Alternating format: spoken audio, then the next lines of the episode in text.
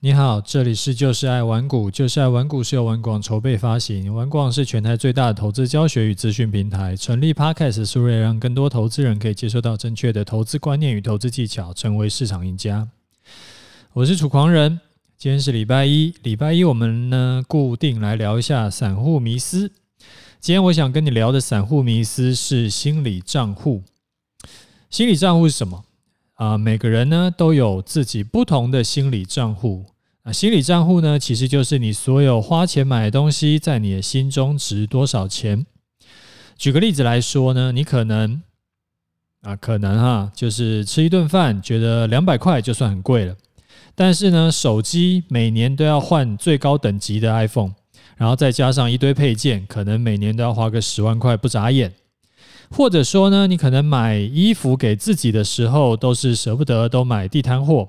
但是逢年过节包红包给爸妈都是包至少十万以上，那这其实是没有什么道理的事情嘛？你想，如果说我们用每年花在手机上的钱就是十万块，那我两百块钱我可以吃五百顿饭，但是这个是每个人都会或多或少都会有这种就是就是心理账户的一种现象。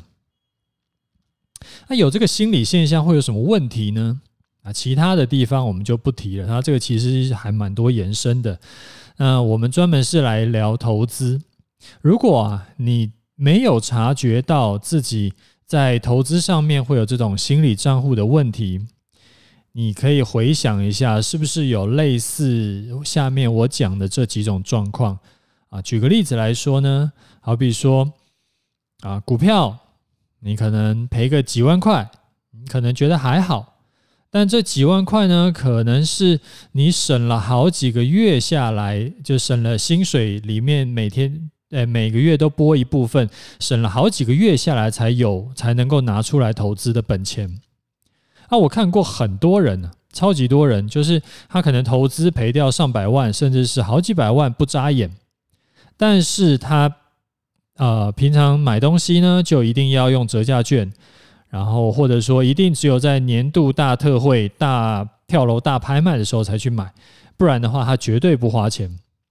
那买东西省一点还是要没有这么省，这个我没什么意见，因为每个人看重的点不一样。我想讲的是说，你不能够把投资赔的钱看得这么开啊，你要把投资。投资的钱也当做自己的血汗钱，赔掉一万块呢，就要像你被老板减薪一万块那样子的这个苦大仇深呢。因为投赔呃，因为投资赔的钱，其实也就会影响到你之后操作的获利能力，以及你会不会一次就因为重伤然后就毕业掉。那你不知道你还记不记得我之前有讲过好多次的概念？就为什么不能赔大钱？其实观念很简单，就是说你因为你赔掉三成的获利，你之后要赚五成才刚好回本；你赔掉五成的获利，你之后要赚一倍才刚好回本。那问题就是因为赔三成很容易，但是赚五成就难度高很多了。所以呢，很多人就是最后就会像我在上一集。啊、就是 EP 三九讲的那种市场输家，因为他的本金越来越少，所以说他可能一开始是做股票，那后来呃没钱做股票了，只好做期货，那后来也没钱做期货了，就全部都赔光了嘛，然后最后就只能做选择权，就是还只能当买方，就是可能几百块钱一一两千块钱他就可以去去做一口，所以心理账户啊，对你投资的第一个影响。其实就是大多数人都会不自觉的把投资赔的钱都不当做钱，然后可能乱加码啦，或者是不停损啦，然后最后就一次毕业。然后他不停损，他可能还会一直睡，就是游说自己说：“哎呀，我是因为怎样怎样，就是反正有一百个原因，他就只是不想面对停损这件事。”那第二个影响呢？很多人呢、啊，他会把投资赚来的钱当做是天上掉馅饼、天上掉下来的钱，然后就开始乱花。就好像之前国外有个统计啊，就说呃，中了乐透头头奖的人，平均呢，他会在七年内把所有的奖金都花光光，然后最后再回到原本，就是再再回去工作。啊，为什么会这样？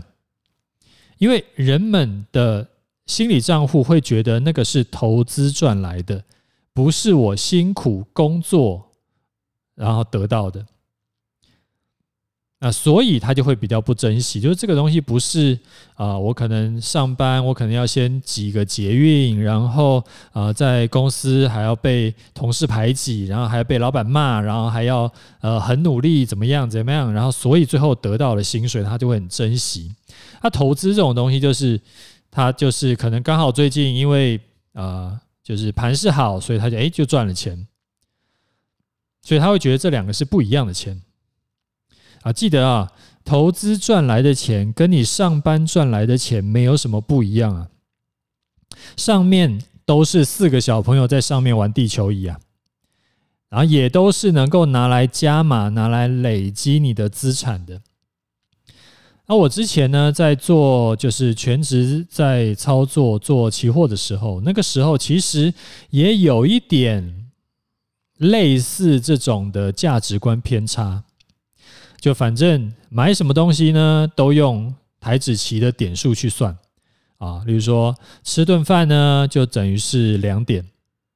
我只要赚两点，这一顿饭就有了啊。我买个鞋，可能就是我只要赚五点，买个鞋就有了。啊，似乎都没有很贵啊，因为你可能一天就是上下就几十个点，或者是上百个点在跳。但是我。在我把它花掉以后，我就发现说，诶，我并没有因为我吃了这顿饭，然后之后操作就多赚两点，也没有因为我买了这双鞋就多赚五点。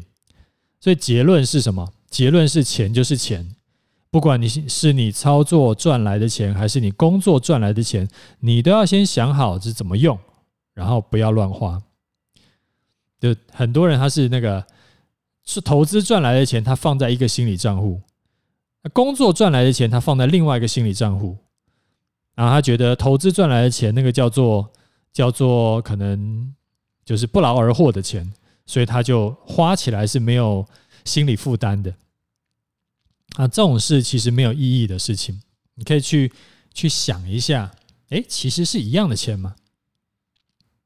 好，那等一下我们会讲盘势，讲盘势之前呢，有两件事情要跟你说。第一个是说，呃，我昨天呢成立了楚狂人的 Telegram 的频道，里面会不定期的跟你分享我的投资想法，还有盘势观察等等等等的，就是跟投资相关的的事情。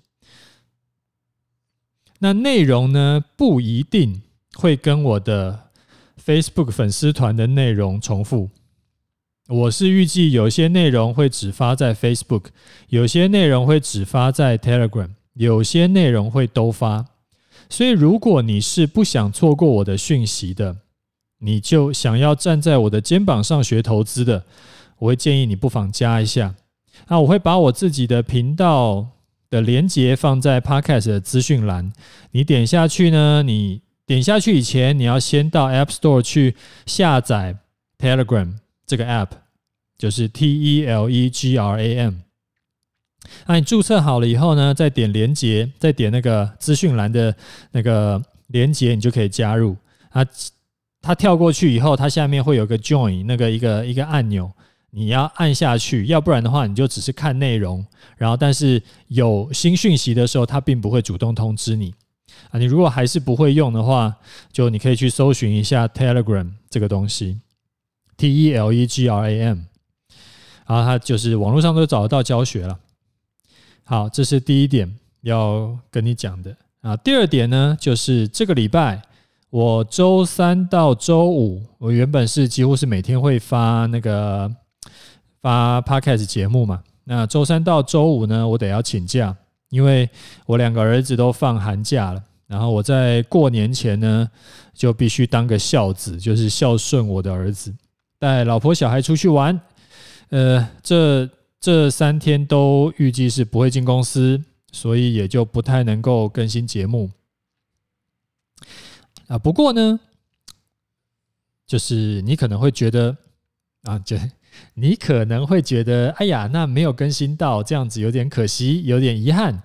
那我是觉得偶尔请个假也不是坏事。为什么嘞？因为刚好帮你制造一个你可以往前听内容去补课的机会。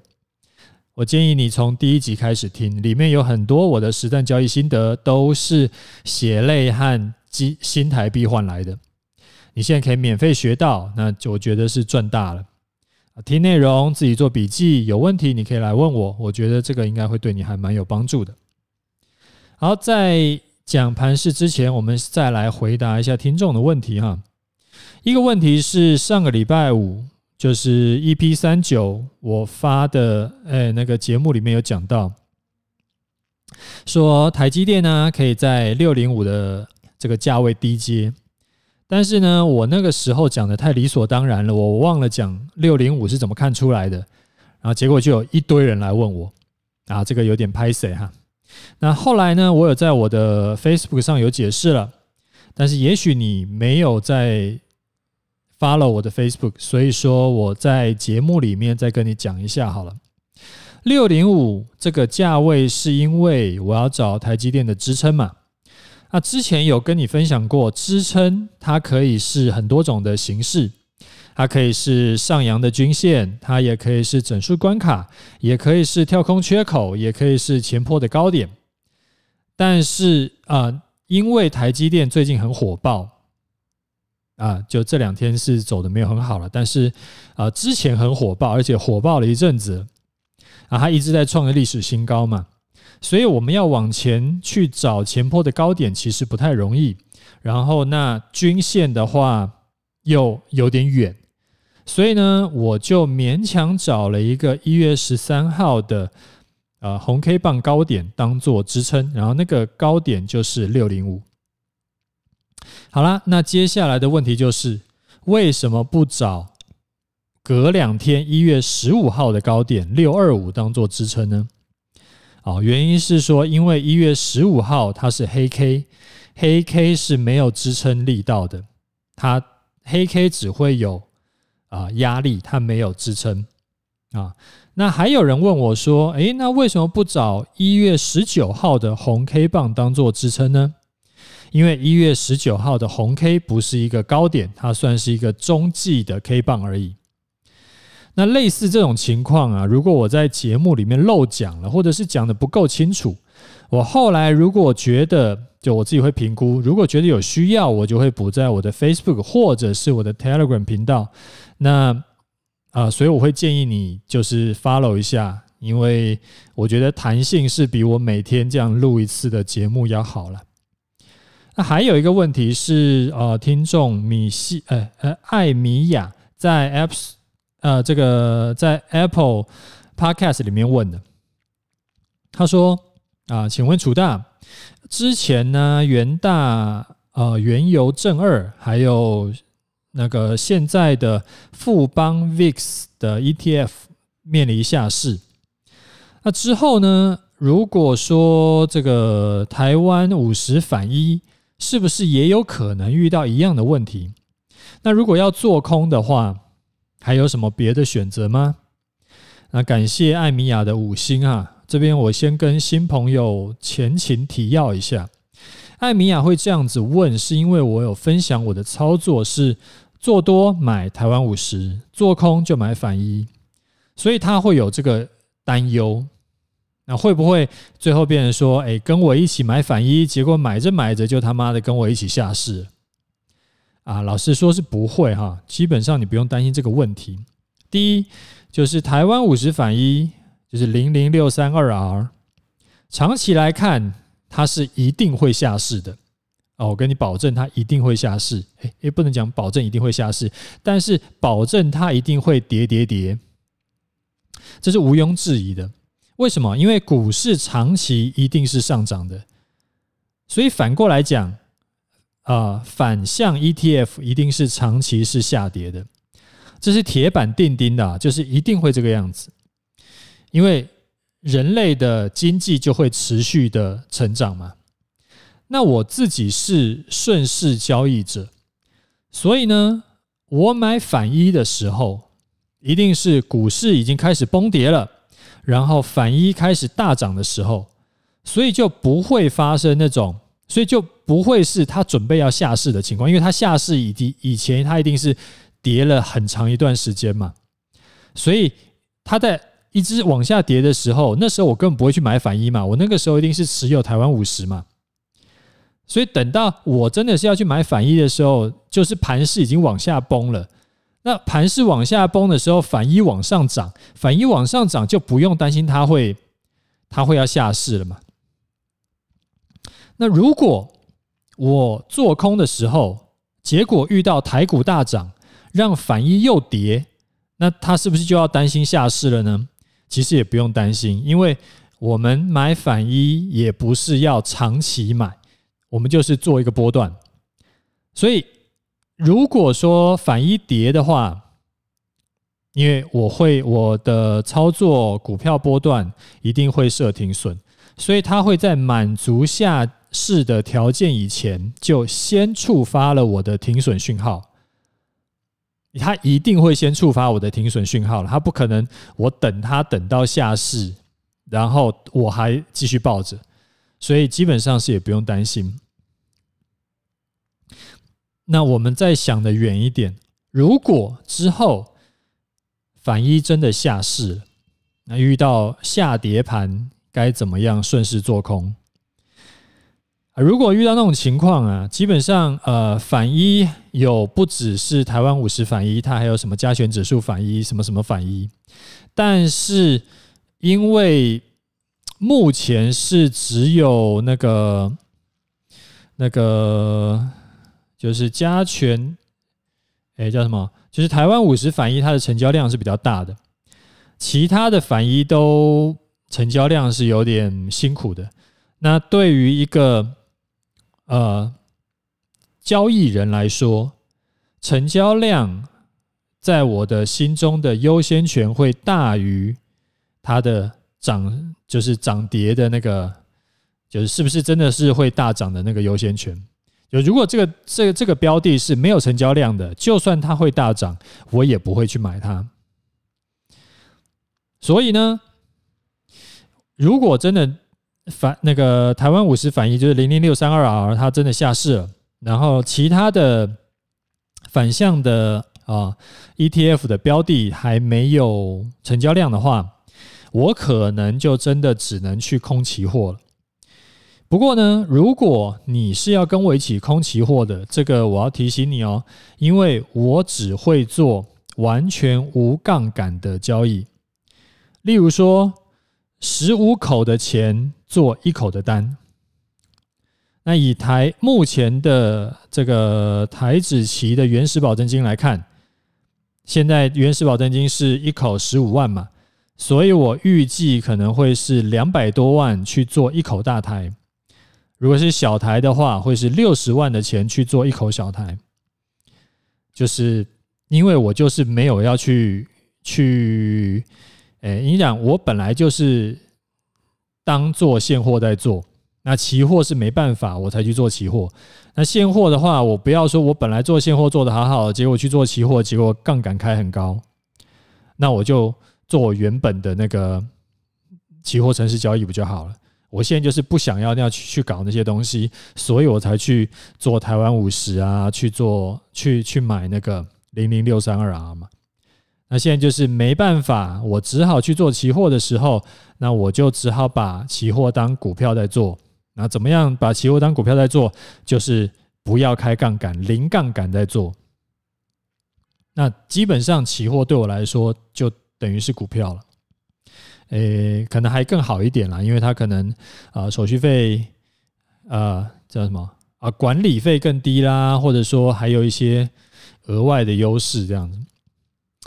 好，大概是这样子啊。这两个问题回答大家一下，这两个是比较实际会操作上面会碰到的问题。那今天的盘势如何呢？今天的盘势其实基本上就是台积电续跌，然后大盘呢被拖下水。呃，因为基本上你看大盘扣除台积电，其实是站在平盘以上的。那你看，像啊、台湾高股息，那个零零五六，还有像永续高股息零零八七八，今天的表现也还不错，大概涨幅都有在一趴左右。可是反过来看，零零五零就很辛苦，因为一路都是在跌两趴上下整理，所以就是风水轮流转啦。那个前阵子很爽的买台积电的，买零零五零的，今天就还债。那前阵子很苦逼的买指数赚差价的，今天就爽到了。那这个今天是虽然说大盘是跌的，但其实很多股票其实没有那么惨，因为今天主要就是因为台积电在跌。不做股票不就这样，就是基本上是没有天天过年的啦，也没有什么圣杯的。啊，这边再岔个题啊，跟大家聊一下，我昨天看那个那个。股癌的直播啊，他就讲说 Podcast 要怎么经营，里面有讲到说录 Podcast 不能写稿了，会太僵硬，会太诶，他是怎么讲的？反正就是太没有变化这样子，不是讲人话，可能会没人要听。